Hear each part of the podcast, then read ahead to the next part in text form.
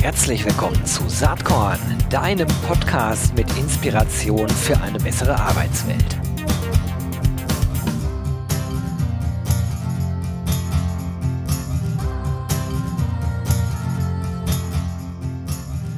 Hallo und herzlich willkommen zum Saatkorn Podcast. Spannendes Thema heute, spannende Gästin, kann ich direkt schon mal vorwegnehmen. Wir reden über Hypergrowth, wir reden über äh, Digital Talents, wir reden natürlich über den War for Talents und wir reden heute ähm, mit, oder ihr hört zu, ich rede mit, Elise Münner. Sie ist Vice President People and Culture bei Spriker. Herzlich willkommen, Elise. Hallo Gero, vielen lieben Dank für die Einladung. Schön, dass ich dabei bin. Ja, ich freue mich auch total, dass es dazu gekommen ist, äh, denn äh, ich kannte Spriker bis vor kurzem gar nicht. Ich habe dann natürlich ein bisschen geschaut. Vielleicht kannst du einmal die ZuhörerInnen etwas aufschlauen. Wer seid ihr? Was macht ihr? Ja, super gern. Ähm, Spriker hilft Unternehmen dabei, transaktionale Business Models mehr oder weniger umzusetzen. Ähm, das klingt recht komplex, beinhaltet aber mehr oder weniger, dass wir Unternehmen bei der Digitalisierung unterstützen und vor allem natürlich Unternehmen, die Transaktionen machen, also etwas verkaufen. Das kann eine Dienstleistung sein, das kann aber auch natürlich Ware sein, Produkte sein. Wir fokussieren uns hierbei hauptsächlich auf äh, sehr, sehr große Unternehmen, also ähm, tatsächlich die, die Tier Ones, äh, die es so gibt und ähm, helfen dann äh, mit unserer Plattform Spriker, die wir gebaut haben seit 2014, ähm, tatsächlich diese individuellen Needs und Wünsche auch umzusetzen, die so ein Unternehmen hat, ähm, daran, wie sie dann ihre Produkte vertreiben wollen. Ähm, und das ist mehr oder weniger, was Spriker macht. Hört sich äh, wirklich erstmal ein bisschen abstrakt an, ist so B2B-mäßig, ne? Und mhm. äh, ihr seid, glaube ich, sehr stark im E-Commerce, ne? Stichwort transaktional, oder? Genau, richtig. E-Commerce ist unser, unser absoluter Home-Turf. Tja, wenn man da so kurz mal drüber nachdenkt und jetzt mal äh, die Perspektive etwas verändert, nämlich auf die Themen People and Culture, dann kann man mhm. erahnen, dass dir nicht unbedingt langweilig ist. Ne? Äh, zumal ich hatte äh, gesehen auf LinkedIn, äh, dort postest du ja regelmäßig, da, da hast du neulich so, ein, so einen kleinen Hinweis, eine Expansion in 19 Länder innerhalb von neun Monaten klingt nach einer Mission Impossible. Ist mhm. es nicht, denn genau das haben wir bei Spriker vergangenes Jahr erfolgreich umgesetzt. Und was mich jetzt natürlich interessiert ist, was bedeutet das für dich und dein Team? Hm. Das ist auf jeden Fall ähm, eines der Dinge, die wir eigentlich mehr oder weniger auch seit der Corona-Pandemie ganz, ganz stark in den Fokus gerückt haben, uns international breiter aufzustellen. Ähm, zum einen natürlich, weil wir so ein bisschen diesen ähm, doch recht, sage ich mal, noch am Anfang deutsch geprägten ähm, Unternehmen und damit natürlich auch den, den engen Funnel an guten Talenten innerhalb Deutschlands entgehen wollten und auch so ein bisschen außerhalb ähm, Deutschlands schauen wollten, hey, was gibt's da eigentlich so für Talente, wo können wir Leute einstellen? Und auch dem Trend geschuldet, dass Leute ähm, einfach mehr oder weniger auch von zu Hause aus weiterhin arbeiten wollen und gar nicht mehr unbedingt umziehen wollen. Also das war so die, die Grundidee dahinter. Und für mich und mein Team bedeutet das natürlich, dass wir auf der einen Seite administrativ ganz viele Herausforderungen haben, weil wir Leute in neuen Ländern einstellen, wo wir die arbeitsrechtlichen Bedingungen vielleicht erstmal noch gar nicht kennen. Wir müssen rausfinden, wie können wir die Leute anstellen was müssen wir denen eigentlich auch bieten, damit wir natürlich auch marktgerecht sind, damit die auch Bock haben, bei einem Unternehmen zu starten, dass sie weder sehen noch anfassen können.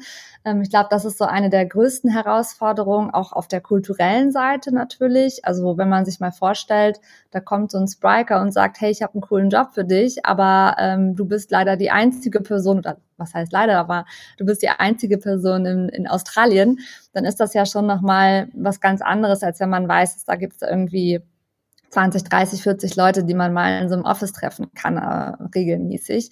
Also administrativ sehr viele Herausforderungen, kulturell aber auch sehr, sehr viele Herausforderungen und natürlich, wie kann man die Leute gut integrieren ins Unternehmen, wie kann man sie gut onboarden, obwohl wir Zeitunterschiede haben und ähm, auch, wie gesagt, andere Anforderungen daran, wie Leute eigentlich arbeiten in anderen Ländern. Ich glaube, aus dem, was du da gerade so sagst, da kann man eigentlich eine eigene Podcast-Serie draus machen. Vielleicht mal ein kleiner Tipp für dich, aber wir haben hier nur eine halbe Stunde Zeit. Was mich interessiert ist, ähm, vielleicht noch einmal so ein paar Zahlen. Wie viele Leute seid ihr bei Spriker und äh, vielleicht auch, wie viele Leute wart ihr vor, sagen wir mal, ein, zwei Jahren? Also wie ist das Wachstum bei euch selbst? Ja, wir waren, also als ich angefangen habe bei Spriker, das war 2017, da waren wir genau 40 Mitarbeiter und äh, Mitarbeiterinnen und hauptsächlich in äh, Berlin. Wir hatten auch ein paar Leute in, in Hamburg, wo wir mal ursprünglich gegründet wurden. Und dann haben wir uns eigentlich mehr oder weniger jedes Jahr verdoppelt. Heute sind wir über 500 Mitarbeiter, äh, Mitarbeiterinnen weltweit. Wir werden dieses Jahr mit Sicherheit noch so die 800, 900 ähm, Leute Marke knacken. Und das äh, ja, ist auf jeden Fall schon ganz äh, ganz anspruchsvoller Wachstumsschub, würde ich mal sagen. Ja, ja, also andere Leute nennen sowas Hypergrowth. Das ist ja schon mhm. äh, wirklich Wahnsinn, dieses Wachstum. Und ähm, ja, kommen wir nochmal zurück auf das, was du vorher erzählt hast. Ich wollte nur einmal kurz die Dimension klar haben. Für dich mhm. ist die mhm. normal, aber ich glaube, für die ZuhörerInnen ist sie wirklich wichtig. Ähm, wenn man jetzt dann wieder auf das Thema kommt, wir haben die Pandemie, ihr habt äh, gesagt, äh, aus der Not machen wir eine Tugend und denken wirklich dann mhm. remote first, so interpretiere ich das mal, was du erzählt hast. Mhm. Ähm, was sind da aus deiner Sicht so die Learnings? Ähm, ich weiß, das ist vielleicht äh, noch zu früh, um wirklich klar zu sagen, unsere ganz klare Erfahrung ist ABC. Aber mhm. so ein mhm. paar Learnings habt ihr wahrscheinlich schon, denn ihr habt, glaube ich, sehr früh angefangen äh, zu sagen, okay, dann gehen wir jetzt auf Remote First und denken auch wirklich internationaler, so wie du es eben eingangs auch erwähnt hast. Ähm, ja, was sind so Handlungsempfehlungen, die du an andere weitergeben kannst, die auch jetzt darüber nachdenken oder vielleicht denen auch gerade bewusst wird, so wie früher vor der Pandemie wird's halt nicht mehr. Ähm, worauf mhm. sollte man achten und in welcher Reihenfolge sollte man die Themen eigentlich angehen? Ja, äh, ich muss sagen, ich bin immer ähm, jetzt so im Nachhinein total glücklich, dass wir viele Dinge so gemacht haben, wie wir sie gemacht haben. Wir haben ähm, uns natürlich darauf vorbereitet, was heißt eigentlich Work from Anywhere, was heißt das eigentlich, remote zu arbeiten und weltweit anzustellen. Natürlich haben wir uns da so ein bisschen die Grundlagen auch angeschaut, aber 2020 gab es dazu noch gar nicht so viel. Also ich weiß, ich habe verzweifelt damals gesucht nach irgendwelchen Informationen dazu, wie stelle ich denn am besten die Leute an und was gibt es da so für Möglichkeiten.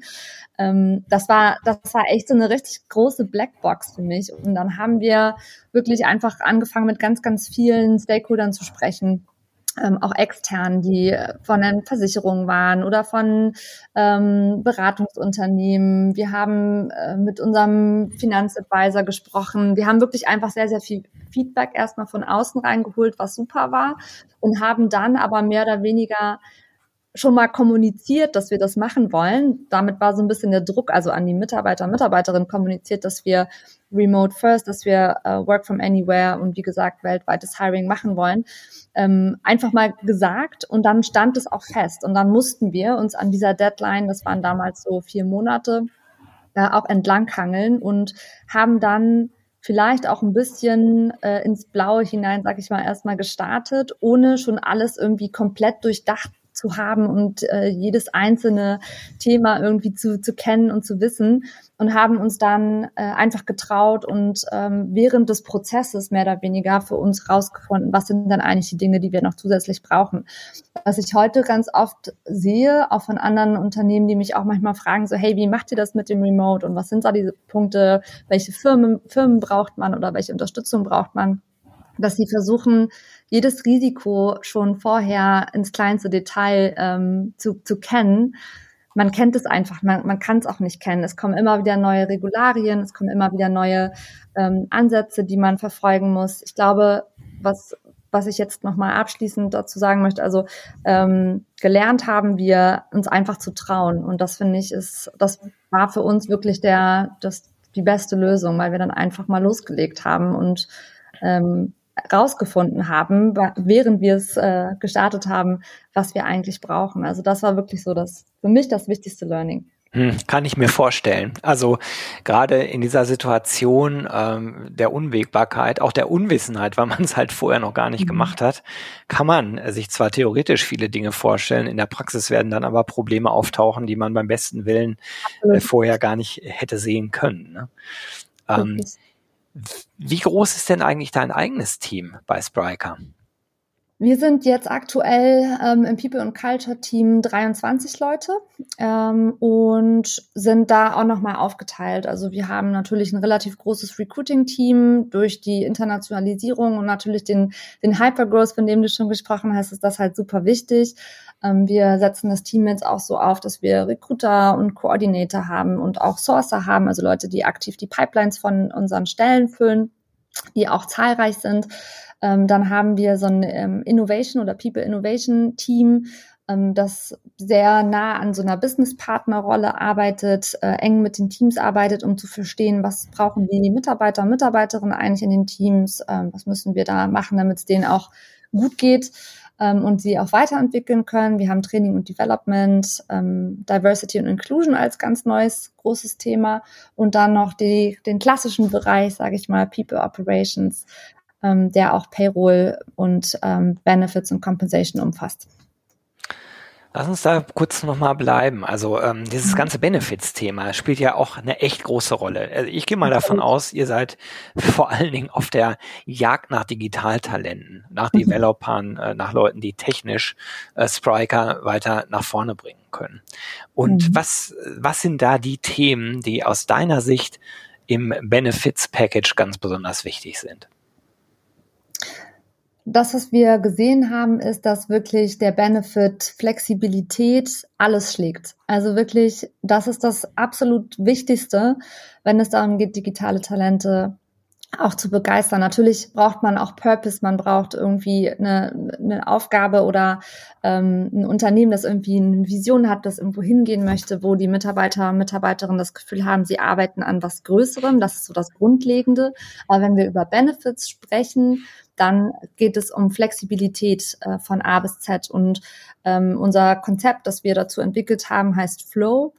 Flexible Life, Oryx Work. Die Oryx-Antilope ist unser, unser Wappentier von Spriker, ähm, steht auch für, für uns als Mitarbeiter und ähm, dementsprechend ist dieses Konzept so aufgebaut, dass wir, wie gesagt, Work from Anywhere als große Option haben, dass die Mitarbeiter also wirklich auch für einen längeren Zeitraum auch von woanders aus arbeiten können, Workation machen können, wie es ja heute äh, auch so schön heißt dass sie auch flexible Arbeitszeiten haben und dass sie unlimitierten Urlaub haben. Unlimitierten Urlaub heißt, es gibt einen Minimumurlaub, den die Mitarbeiter nehmen müssen, einfach auch natürlich auch äh, aus ähm, äh, ja aus dem Grund, dass wir als Unternehmen ja auch eine, eine Fürsorgepflicht mhm. haben und dann können die Mitarbeiter und Mitarbeiterinnen darauf so viele Tage nehmen, wie sie brauchen. Es geht nicht dafür, darum, wie viel sie können, sondern wie viel sie brauchen. Und das hat einen großen Unterschied gemacht bei uns. Das, äh, da muss ich mal eben kurz bleiben, weil das, das hört sich für mhm. viele, die jetzt zuhören, wahrscheinlich äh, immer noch recht futuristisch an, obwohl es ja, ihr mhm. seid beileibe ja nicht die einzige Organisation, die das macht. Aber mhm. äh, was, glaube ich, jetzt viele interessiert, wie sind eure Erfahrungen damit? Also ist es so, dass die Leute dann, dass sich das so um die 30 Urlaubstage im Jahr einpendelt? Äh, ist der Schnitt drunter oder vielleicht weit drüber? Wie ist, wie ist da eure. Erfahrung? Also wir haben das ja ähm, 2021 im Januar gestartet, das ganze Thema ähm, unlimitierten Urlaub. Und das hat damals schon einen super positiven Eindruck hinterlassen bei unseren Kollegen und Kolleginnen. Ähm, und wir haben dann gesagt, wir testen das erstmal für ein Jahr, weil wir rausfinden wollten, ist das, mhm. wie, wie läuft das eigentlich? Wir hatten äh, viel Research dazu gemacht vorher und es war wirklich extrem zwiegespalten. Es gab ganz viele, die gesagt haben, hey, das ist ein super tolles Konzept und es hilft auf jeden Fall, mehr Flexibilität zu bieten. Ähm, viele haben aber auch gesagt, ähm, das ist gar nicht für uns oder manche hatten es, manche Unternehmen hatten es eingeführt und haben es dann wieder zurückgenommen. Deswegen haben wir gesagt, okay, wir testen das jetzt erstmal und schauen mal, wie es den Leuten geht damit. Und ähm, haben dann Ende 2021 eine Umfrage dazu gemacht und wollten mal rausfinden, so wie, wie gefällt euch denn eigentlich Flow, wie gefällt euch das Konzept unlimitierte Urlaubstage und das Feedback war, äh, absolut eindeutig, dass alle komplett begeistert davon waren, von ein, allein von dem Fakt, dass man diese Grenze, du hast nur so und so viele Tage Urlaub, äh, weggenommen hat, hat man den, den Leuten einfach schon so viel, so viel mehr Freiheit gegeben in ihren Entscheidungen. Natürlich müssen Urlaubstage trotzdem noch angefragt werden und freigegeben werden. Also es läuft jetzt nicht so, dass jemand einfach mal so für einen Monat verschwinden kann, ohne dass wir es wissen. Das muss natürlich geplant sein. Wir haben Projekte, wir haben Kunden, äh, die auf, auf die Arbeit von unseren Kollegen und Kolleginnen angewiesen sind. Von daher muss es schon geplant sein. Aber allein dieses Wegnehmen von diesen, von diesen Grenzen hat schon ganz, ganz viel gemacht und das Feedback war tatsächlich auch so, dass viele gesagt haben, hey, ich konnte es jetzt noch gar nicht so richtig nutzen, die unlimitierten Urlaubstage, aber es ist ein super tolles Konzept und nächstes Jahr werde ich es auf jeden Fall machen. Also auch Leute, die nicht die Möglichkeit hatten, ähm, jetzt über die Base-Tage sozusagen noch Tage zu nehmen, die wollten das Konzept trotzdem behalten. Und wenn man sich mal die Zahlen anschaut, dann pendelt es sich tatsächlich äh, bei dem Wert ein, ähm, also durchschnittlich, den wir auch vorher hatten. Also wir hatten vorher 28 Tage Urlaub ähm, und das ist so die Zahl, die wir heute auch sehen, wenn du es, also wenn du alle Mitarbeiter im Durchschnitt anschaust.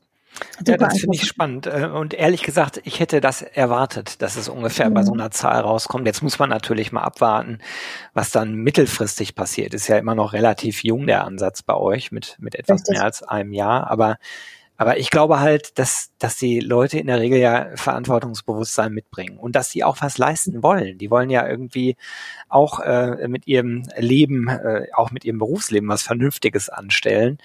Und diese Angst, dass das total ausgenutzt wird, also die teile ich einfach nicht. Und du spiegelst das ja auch gerade so zurück. Genau. Absolut. Ich glaube, es geht auch darum, Vertrauen zu zeigen, auch den ja. Mitarbeiter und Mitarbeiterinnen gegenüber, das Vertrauen zu zeigen. Wir, wir glauben, dass ihr auch selber einschätzen könnt, ähm, wie viele Tage ihr auch nehmen könnt in dem aktuellen Setting. Und trotzdem ist uns aber wichtig, dass ihr die Möglichkeit habt, die Tage zu nehmen, die ihr braucht, um einfach auch gesund und fit zu sein. Das ist ja das Wichtigste, um gut zusammenzuarbeiten. Du hast, du hast mir das Stichwort jetzt schon gegeben. Also mhm. ähm, wenn du die Kultur beschreiben äh, müsstest bei Spriker und du bist ja mit zuständig mhm. dafür, dein, dein Titel ist ja immerhin People and Culture, was ich sehr, sehr gut finde. Beschreib doch mal, wie, was für eine Kultur habt ihr bei Spriker?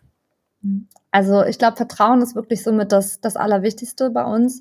Ähm, und das spiegelt sich eigentlich in allem wieder, was wir, was wir machen. Also wir, wir tracken keine Zeit oder ähnliches. Natürlich haben wir, wenn wir auf Kundenprojekten ähm, sind, und Kunden für die Zeit zahlen, dann müssen wir es da tracken, aber ansonsten ähm, nicht. Wir äh, gehen sehr offen mit Themen um, also auch sehr transparent. Wir teilen regelmäßig äh, Informationen über das Unternehmen, wo stehen wir eigentlich gerade, was, was passiert so. Wir haben einen monatlichen Newsletter, den wir rausschicken dazu.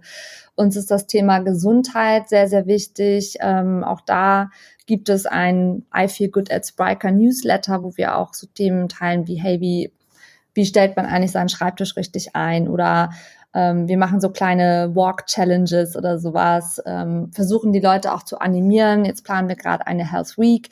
Ähm, wir machen ganz viel im Bereich Mental Health und äh, ein ganz großes neues Thema, das bei uns natürlich jetzt auch nochmal stark die Kultur weiterprägen wird, ist, dass wir Diversity, äh, Equality and Inclusion jetzt mit auf die Agenda genommen haben oder stärker auf die Agenda genommen haben und äh, auch da den Mitarbeitern und Mitarbeiterinnen mehr oder weniger eine Plattform bieten, um äh, Themen zu platzieren, die für sie wichtig sind und die sie ähm, auch weiter nach vorne bringen möchten. Wir verstehen, glaube ich, ganz gut, dass ein Unternehmen nicht mehr nur noch ein Ort ist, wo man zum Arbeiten hingeht, sondern auch irgendwo so eine Rolle einnimmt von es klingt vielleicht auch, also für, viele klingt das vielleicht schwierig, aber es ist tatsächlich eine Rolle, die ähm, auch so ein bisschen ein, ein Netzwerk ersetzt von Gleichgesinnten, von Leuten, die ähm, auf einer neutralen Ebene irgendwie gut miteinander klarkommen, wo halt keine Politik ist, wo äh, jeder so sein darf, wie er ist. Und das ist etwas, was wir ganz, ganz, ganz stark leben.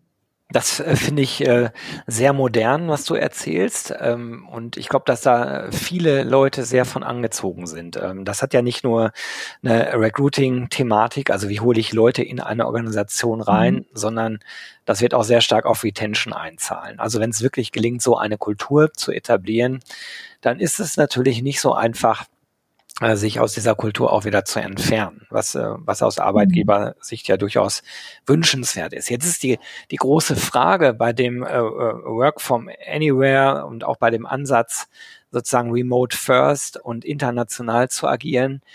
Wie schafft ihr es, diese Kultur quasi digital zu leben? Denn das, was früher so typischerweise war, alle hocken in einem coolen Büro ähm, und bauen sich da so ihre eigene Kultur, die auch äh, an den Büroräumen äh, sozusagen spürbar und sichtbar wird. Das ist im Moment ja nur schwer möglich. Und der Ansatz, den ihr jetzt mhm. geht, wenn du sagst, wir, wir stellen einzelne Leute in einzelnen Ländern auch ein, ähm, da kannst du sowas ja gar nicht herstellen. Also was ist dann der Ersatz dafür? Mhm. Also ich glaube, erstmal gibt es gar keinen richtigen Ersatz für sich auch mal persönlich treffen. Das, das bleibt einfach das Höchste und Wichtigste, ähm, um wirklich gut miteinander auch langfristig arbeiten zu können. Also so, so toll, wie man heute schon digital zusammenarbeiten kann, so wichtig ist trotzdem dieser persönliche Kontakt zu den Leuten und das, das ersetzt einfach nichts. Und deswegen setzen wir auch darauf, dass wir mindestens einmal im Jahr wirklich die komplette Firma zusammenbringen für mehrere Tage oder äh, für eine komplette Woche tatsächlich auch, wo wir ähm, dann auch was zusammen machen. Also zum Beispiel letztes Jahr haben wir, sind wir nach Kroatien geflogen für, für ein paar Tage und haben mit der gesamten Firma dort zusammen vier Tage verbracht. Ähm, das war, das ist natürlich etwas, das eine Bindung äh, oder wie eine Bindung über digitale Medien, sage ich mal, gar nicht erstellt oder hergestellt werden kann. Also äh, von daher, das ist trotzdem total wichtig, würde ich sagen. Was wir machen, um trotzdem die Leute jetzt ähm, in die Kultur zu integrieren, auch digital, wenn sie jetzt erstmal oder wenn wir jetzt noch nicht unser Event hatten ähm, oder das noch ein bisschen dauert, bis wir das Event äh, dann auch tatsächlich haben, ähm, dann versuchen wir wirklich von Anfang an einfach auch eine sehr, sehr gute ähm, Kandidaten oder Kandidatinnen Erfahrungen zu haben, wirklich von vom Recruiting-Prozess bis zum Onboarding und natürlich auch während die Person bei uns ist. Und ähm, da da haben wir ganz, ganz stark auf so Themen wie Preboarding und Onboarding gesetzt. Beim Preboarding wirklich regelmäßig Kontakt auch zu den Leuten zu haben. Ähm, wir fragen auch immer so ein paar Sachen ab, wenn jemand bei uns startet und schicken immer so ein Newbies-Newsletter raus. Dann startet die Person und hat schon mal am ersten Tag äh, oder vor dem ersten Tag schon 40, 50 Anfragen von neuen Kollegen bei LinkedIn die sich mit der Person connecten wollen. Das ist schon mal so dieses erste, wow, okay, cool, da sind irgendwie Leute, die freuen sich auf mich und auch Leute aus Bereichen, mit denen ich vielleicht nicht konkret so viel zu tun haben werde, äh, die mir trotzdem jetzt direkt schon mal eine LinkedIn-Anfrage geschickt haben, ohne dass ich überhaupt angefangen habe. Das ist irgendwie schon so der erste Schritt. Ähm, wir schicken dann als erstes auch so ein ähm, Goodies-Paket raus, sodass die Person am ersten Tag auch wirklich einmal von oben bis unten Spriker gebrandet ist, äh, den Laptop hat, der irgendwie auch äh, nochmal einen Sticker von uns hat, eine persönliche Note von uns hat. Ähm, und dann geht's sozusagen in den Onboarding-Tag, wo man ähm, dann erstmal mit allen Newbies, die zusammen anfangen, so eine Onboarding-Session hat. Das ist jemand aus meinem Team, der das übernimmt, wo wir dann wirklich äh, die Leute auch zusammenbringen, die halt wirklich gerade starten und äh, alle Informationen über Spriker verteilen und, und geben. Und dann startet das digitale Onboarding, das äh, über, über Docebo, das ist so eine LMS, also ein Learning Management System. Da haben wir ein Onboarding gebaut, ähm, das stark auf Gamification ausgerichtet ist, wo wir, ähm, wo die Mitarbeiter und Mitarbeiterinnen dann so durchlaufen, als würden sie durch eine Safari laufen. Sie haben dann einen Oscar, Oscar ist unser Maskottchen, ist eine Oryx-Antilope und der wandert dann diese Safari entlang und ähm, man kann dann Punkte collecten und so weiter. Also wirklich, wir versuchen die Kultur in jedem Bereich irgendwie unterzubringen. Von gebrandeten Sachen bis hin zu, du hast dann dein Maskottchen, was dich an die Hand nimmt und dich einmal durch dein Onboarding führt. Ähm, und dann, wie gesagt, geht dann die Integration in die Teams weiter und ähm, wird dann mit ganz, ganz viel Zoom-Calls und natürlich ähm, persönlichen kleinen äh, One-on-One-Geschichten äh, weiter sozusagen ausgebaut das sind so die, die ersten Sachen. Ja, hört sich sehr cool an. Also diese, diese Onboarding-Geschichte, die wir ja gern mal in Action sehen. Ähm, aber äh, das müssen wir irgendwann anders mal machen. Ein Podcast taugte dafür eher nicht. ähm, sehr spannend. Sag mal, äh, das Thema, das ganze Thema Employer Branding, spielt das eigentlich bei euch eine mhm. Rolle? spielt tatsächlich auch eine sehr große Rolle ähm, und ist auch etwas, was wir jetzt noch weiter ausbauen wollen. Wir haben tatsächlich seit gestern unsere neue Employer Branding Managerin, die jetzt bei uns anfängt. Bisher war das wirklich etwas. Ja, genau. Ähm, Finde ich, finde ich super toll. Ich bin auch total äh, gespannt, was sie so, was so die ersten Dinge sind, die sie so umsetzen wird. Wir haben, äh, wir hatten Glück, würde ich auch sagen. Und wir haben das tatsächlich auch aktiv mitgeprägt, dass wir schon auch eine ganz, ganz starke Basis haben äh, von Kultur, die wir auch nach außen tragen. Wie gesagt, dieser Herd-Gedanke, also die, die Herde, die, die Antilopenherde, die wir repräsentieren. Ähm, das ist schon etwas, was uns, was uns tatsächlich Employer Branding technisch auch sehr gut geholfen hat. Und die Arbeit mit dem, mit dem Maskottchen intern und extern ähm, war natürlich auch äh, sehr, sehr gut. Wir haben ein sehr gutes Team, das ähm, sich um das Design kümmert, so dass wir auch da irgendwie gut äh, abgedeckt sind und so ein ganz individuelles Design entwickelt haben für uns. Ähm, aber Employer Branding wird nach vorne raus einfach das Wichtigste sein. Ne? Wir sind ja wirklich in einer Situation, wo wir mit sehr vielen anderen Unternehmen um die gleichen Talente kämpfen müssen ähm, und wir müssen irgendwo rausstechen, damit wir die richtigen Leute bekommen und ähm, da ist halt, deswegen war für uns jetzt so wichtig, dass es eine Person gibt, die sich wirklich 100 Prozent auf das Thema Employer Branding fokussiert.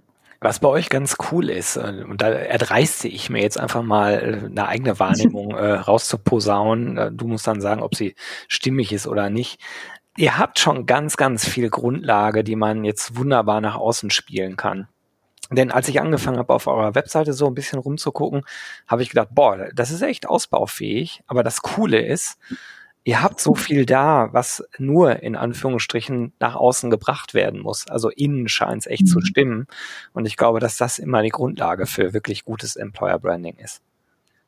Absolut. Also ich glaube, da, da passiert tatsächlich auch noch äh, sehr, sehr viel jetzt in den nächsten Wochen und Monaten. Wir sind gerade auch noch mal dabei, auch die Webseite komplett neu zu machen. Also äh, ja, das, das ist uns tatsächlich auch bewusst und wir arbeiten da jetzt äh, mit, mit Verstärkung äh, nochmal ein bisschen mehr dran. Ist auch total spannend dann zu sehen, wie sich auch Dinge verändern und was, was wichtiger wird und welche Dinge mehr in den Vordergrund rücken. Ähm, zum Beispiel vor ja, also eigentlich als ich angefangen habe 2017, da gab es nicht mal einen Karrierebutton auf der Spriker-Website. Und daher, es hat sich schon einiges getan, aber ich glaube jetzt, wie gesagt, mit dem Fokus wird es dann auf jeden Fall nochmal besser. Ja, mega spannend. Das war auch gar nicht äh, irgendwie jetzt äh, despektierlich oder so genannt, äh, gemeint, sondern ich, äh, ich habe den Eindruck, wenn ihr das so nachzieht, wie das, was du jetzt alles vorher in den 25 Minuten erzählt hast, das wird glorios. Und ich werde es natürlich auf Saatkorn gerne verfolgen. Elise, leider, leider nähert sich die Zeit schon im Ende, was ich sehr schade finde. Du hast wirklich viel Spannendes zu erzählen. Aber was mich nochmal interessieren würde, was hat denn dich selbst eigentlich in letzter Zeit so inspiriert? Ne, du weißt, Saatkorn steht für Inspiration für eine bessere Arbeitswelt. Vielleicht hast du irgendeinen mhm. Inspirationstipp, den du den ZuhörerInnen äh, gerne mit äh, ans Herz legen möchtest. Mhm. Also was mich wirklich am meisten inspiriert hat, ähm, war tatsächlich, dass äh, wir gesehen haben oder dass ich auch gesehen habe, dass wenn man Mitarbeiter und Mitarbeiterinnen die die Möglichkeit gibt oder die die Plattform bietet, Dinge selber voranzutreiben, dass dann daraus grandiose Sachen äh, entstehen können. Und äh, bei uns war das zum Beispiel der der Fall mit der Women at Spriker Gruppe, das war eine Initiative von einer Kollegin von uns, die gesagt hat, hey, das wäre doch eigentlich mal ein cooles Thema, um wirklich eine Gruppe zu haben und die, ähm, wo, wo wir uns als, als Frauen äh, bei Spriker connecten können, wo wir ähm, austauschen können, was wir an Wissen haben, aber vielleicht auch mal irgendwie externe Leute reinkriegen können. Diese Gruppe ähm, hat im Moment, also die ist jeder, jede Frau, die bei Spriker ist, ist Teil dieser Gruppe. Das ist tatsächlich sehr, sehr cool. Also wirklich ähm, sehr, sehr hoher Anklang. Ähm, und da wurde jetzt tatsächlich auch dann zum, zum International Women's Day ähm, was Großes organisiert mit äh, externen Speakern und Co., wo wir wirklich, wo ich einfach auch gemerkt habe, wie, wie groß diese Power ist, die man den Leuten gibt ähm, und, und was für tolle Sachen entstehen können, wenn man mal nicht Dinge von der, vom People and Culture Team aus organisiert oder ähm, die von oben irgendwie her, nach unten transportiert werden, sondern wenn man wirklich den Leuten einfach die Möglichkeit gibt zu sagen, hier, ihr habt eine Idee, cool, mach das einfach mal und mal gucken, was draus wird. Und da können wirklich ganz, ganz tolle Sachen draus werden. Und wir machen jetzt weiter mit einem Diversity Council. Also es wird jetzt mehr auch äh, geben, also nicht nur nicht nur die Women-Gruppe, sondern auch andere Gruppen, die sich jetzt formen ähm, oder dabei sind zu formen. Und das finde ich einfach absolut grandios und inspirierend. Und ich glaube, wir als People and Culture oder als HR, wir müssen uns vielleicht auch manchmal einen Schritt nach hinten stellen und äh, einfach die, die Mitarbeiter und Mitarbeiterinnen mal machen lassen. Das war so für mich die absolute Inspiration in den letzten Monaten. Ein super Plädoyer für Empowerment und Entwicklung aus innen heraus. Finde ich total klasse und auch inspirierend. Ja, Elise, das ist mega, mega spannend, äh, was äh, ihr da macht. Du und dein Team bei Spriker werde ich auf jeden Fall weiter beobachten. Hat mir sehr, sehr viel Spaß gemacht, mit dir zu sprechen und ich wünsche dir und deinem Team und Spriker äh, ganz viel Erfolg und eine gute Entwicklung in der Zukunft. Ja, super. Vielen lieben Dank auch nochmal. Hat mir auch sehr, sehr viel Spaß gemacht. Und äh, ja, ich hoffe, dass wir irgendwie in Kontakt bleiben und dass es vielleicht, äh, ja, dass wir uns nochmal sprechen irgendwann. Ja, du, äh, davon gehe ich mal ganz, ganz fest aus. Erstmal ganz lieben Dank, dass du dir heute hier Zeit für Saatkorn genommen hast. Wir bleiben definitiv in Kontakt. Alles Liebe, bis bald. Tschüss. Danke, tschüss.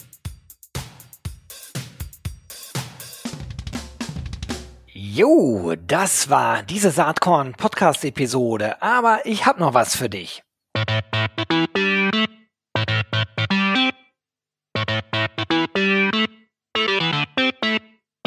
Denn ich schätze, dir geht's genau wie mir. Du hast doch auch keinen Bock mehr, die ganzen netten, inspirierenden, spannenden Menschen aus unserer Recruiting-Community immer nur auf Zoom oder auf irgendeinem Bildschirm zu sehen, oder?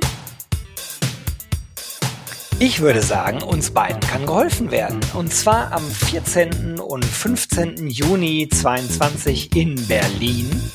Da findet nämlich das RC22 Festival statt.